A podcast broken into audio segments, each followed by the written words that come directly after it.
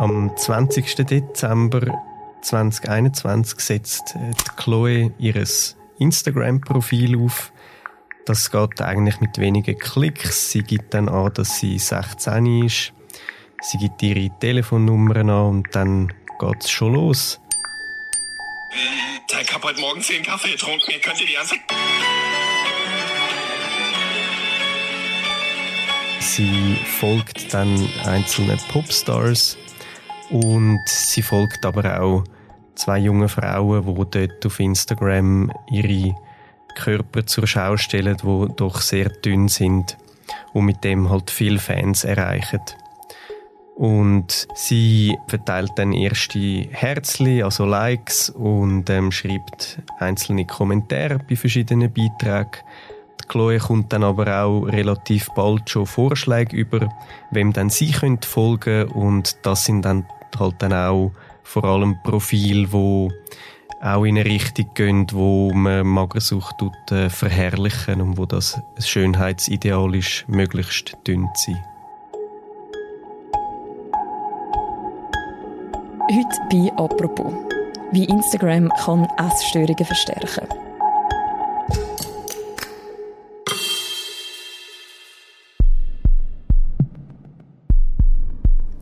Wer magersüchtig ist, der findet in den sozialen Medien wenig Hilfe. Im Gegenteil, man findet oft Zuspruch, Gleichgesinnte und auch dubiose Coaches. Facebook kennt das Problem, aber es kommt fast nicht nah damit, schädliche Inhalte zu entfernen. Das zeigt das Experiment, wo der Tamedia Recherchedesk auch daran beteiligt war und über das reden wir heute. Mein Name ist Mirja Gabatuller und bei mir im Studio ist der Roland Gamp vom Tamedia Recherchedesk. Hallo Roland. Hi Mirja.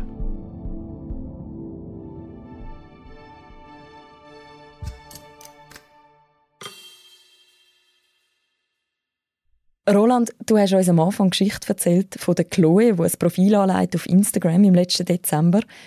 Und an dieser Stelle müssen wir, glaube ich, auflösen, die Chloe ist nicht real. Was steckt hinter dem Account? Ja, also wir haben das Profil angelegt mit den Kollegen vom äh, Recherchedesk von Tamedia und mit mehreren deutschen Journalisten.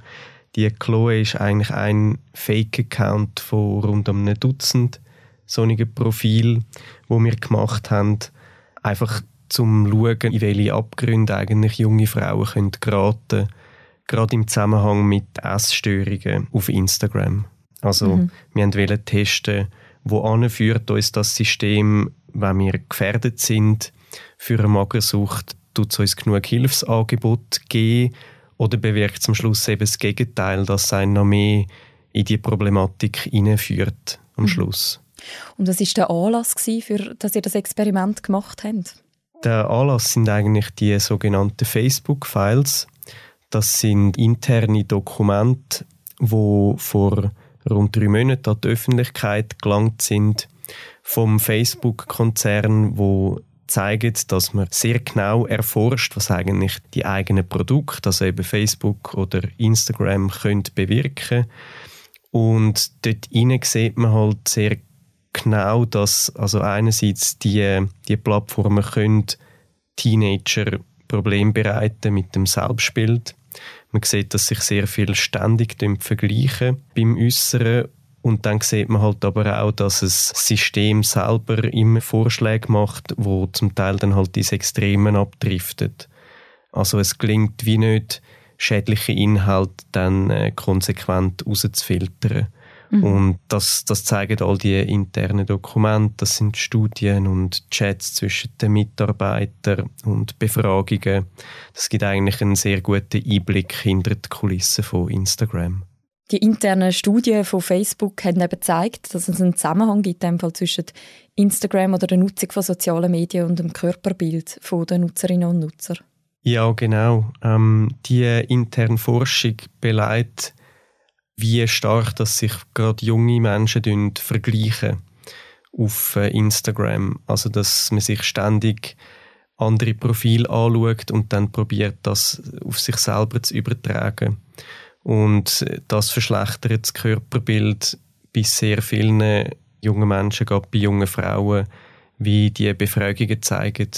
Wir haben auch mit Experten geredet in der Schweiz aus dem Ernährungsbereich, wo das bestätigen, wo also sehr viele junge Patientinnen haben mit Essstörungen, die auch explizit sagen, ja, Instagram ist ein Grund, das ist ein Auslöser bei mir und das hat auch das Problem vor allem dann immer wie mehr verstärkt. Mhm. Der verstärkende Effekt, wir haben es vorher auch schon ein bisschen gehört, wieso ist denn das so? Also wieso schlägt Instagram zum Beispiel gerade junge Frauen mit Essstörungen dann auch noch so Inhalt vor? Das System ist halt darauf trainiert oder programmiert, dass man das vorschlägt, was die Leute wollen. Also das kann ja auch durchaus Sinn machen, dass wenn ich mich für Basketball interessiere, dass es mir dann verschiedene Basketballspieler vorschlägt. Aber das ist halt jetzt in dem Bereich extrem problematisch, wenn man dann ersten Leuten folgt, wo halt für extremes Abnehmen werben, dass man dann immer noch krassere Inhalte überkommt, wo genau auch in die Richtung gehen und am Schluss halt dann nur noch das sieht und auch irgendwie das Gefühl bekommt, das sei es ideal. Mhm. Komme ich noch mal kurz zurück zu der Chloe, dem Fake-Account, den ihr angelegt und betreut habt. Wie ist es denn dort weitergegangen? Also wie muss man sich das vorstellen? Wie hat ihr Profil nach ein paar Tagen ausgesehen? Also sie hat dann immer mehr Follower bekommen und wir haben die Chloe dann aber auch Leute folgen lassen, die uns eben Instagram vorschlägt und das ist irgendwie immer krasser geworden. Also die Accounts wo sie dann darauf gestoßen ist, das sind Profile, die sehr dünne Körperbilder zeigen. Man spornt sich dort eigentlich an. Es ist wie eine Gemeinschaft. Es gibt sehr viele Posts darüber, wie viel man heute gegessen hat oder eben wie wenig. Die Leute teilen ihre Kalorien täglich mit und sie spornen sich auch gegenseitig an. Hey, mach noch weiter, du schaffst das beim Abnehmen, was natürlich extrem problematisch ist für gefährdete Personen. Es ist dann wie ein Wettbewerb oder wer es am extremsten durchzieht. Mhm. Und ihr beschreibt in dieser Recherche, dass das eben innerhalb eigentlich schon von wenigen Tagen passiert. Chloe gibt es ja nicht, aber das, was ihr passiert, könnte sehr wohl real sein. Habt ihr erwartet, dass das so schnell geht? Ich hätte es nicht gedacht, nein. Weil also das Profil haben wir am 20. Dezember aufgeschaltet und eigentlich um Weihnachten herum ist sie dort schon recht tief in die Szene eingetaucht gewesen und der Feed eigentlich, also dort, wo die Inhalte angezeigt werden, hat nicht mehr viel anderes bereitgehalten als eben Leute, die, die abnehmen wollen. Mhm. Dass das durchaus eben auch eine Realität ist, das hat sich auch gezeigt, als du noch mit drei jungen Frauen geredet hast, die von einer Essstörung betroffen sind. Was haben sie erzählt? Was hat Instagram für einen Einfluss gehabt auf sie in der Zeit, wo sie die Essstörung hatten? Ja, es war noch interessant, dass sie wirklich alle ähnliche Geschichten hatten in Bezug auf Instagram. Also es haben alle drei gesagt, ja, das hat eine Rolle gespielt ich denke nicht, dass es jetzt die Krankheit verursacht hat bei ihnen, aber es hat eben genau den verstärkenden Effekt gehabt. Sie sind dort mal ein paar Fitnessmodel gefolgt vielleicht und haben dann aber auch immer mehr wirklich extreme Profile vorgeschlagen bekommen. Und für sie ist das auch irgendwann wie ein Ziel geworden oder sie haben gedacht, ja, ich will das auch so machen wie die, wie die Leute, die ich da gesehen und so hat sie das immer mehr reingezogen. Jemand hat auch gesagt, das sei für sie wie eine Spirale eigentlich, wo sie dann immer tiefer drin geraten ist. Wir können sich da mal reinhören, wie sie dir das erzählt haben. Wir haben sie jetzt für den Podcast anonymisiert und einsprechen lassen. Das sind die Aussagen von der Larissa, der Joy und der Diana. Ich folgte zuerst einmal einem Fitnessmodel. Dann kamen laufend Vorschläge für weitere Profile, immer extremer und extremer. Ich habe mich ständig verglichen und wollte so sein wie die. Es gab unter den Nutzerinnen verschiedene Challenges, was man essen soll und wie viel. Es gab auch Seiten, auf denen sich Magersüchtige gegenseitig angespornt haben. Das war wirklich krank. Hineingerutscht in die Anorexie bin ich schon als 17-Jährige wobei die sozialen Medien definitiv eine Rolle spielten. Da gibt es sehr viele Experten, die Tipps geben. Lass Kohlenhydrate weg, nimm keine Soße mehr, iss keinen Zmorge, iss keinen Znacht. Ich sah am Schluss gar keine Esswaren mehr, sondern nur noch Kalorien. Die Magersucht ist wie eine Spirale. Man will immer weniger essen, immer mehr abnehmen. Es ist nie genug. Da sind soziale Medien natürlich gefährlich. Dieses ständige Vergleichen mit anderen. Für mich war das schlimm. Die Gedanken drehten sich nur noch um Kalorien. Ich war am Ende gar nicht mehr mich selbst. Ständig genervt, gestresst, traurig. Ich hatte eigentlich kein Leben mehr.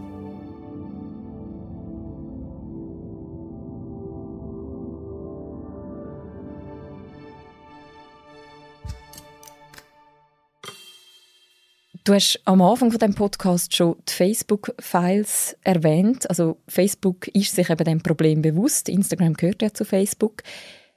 Machen Sie auch etwas dagegen?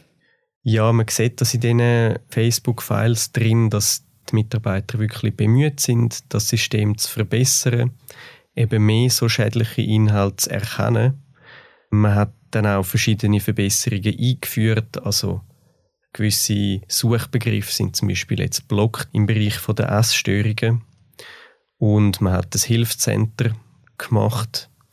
Aber äh, es ist halt gleich so am Schluss, dass das System an sich darauf ausgelegt ist, eben Sachen vorzuschlagen, wo sich die Leute dafür interessieren. Und so gelingt es halt eigentlich bis heute nicht. Das zeigt unser Experiment, das zu verhindern, dass man eben zum Teil wirklich grauenhafte Bilder zu sehen bekommt. Mhm.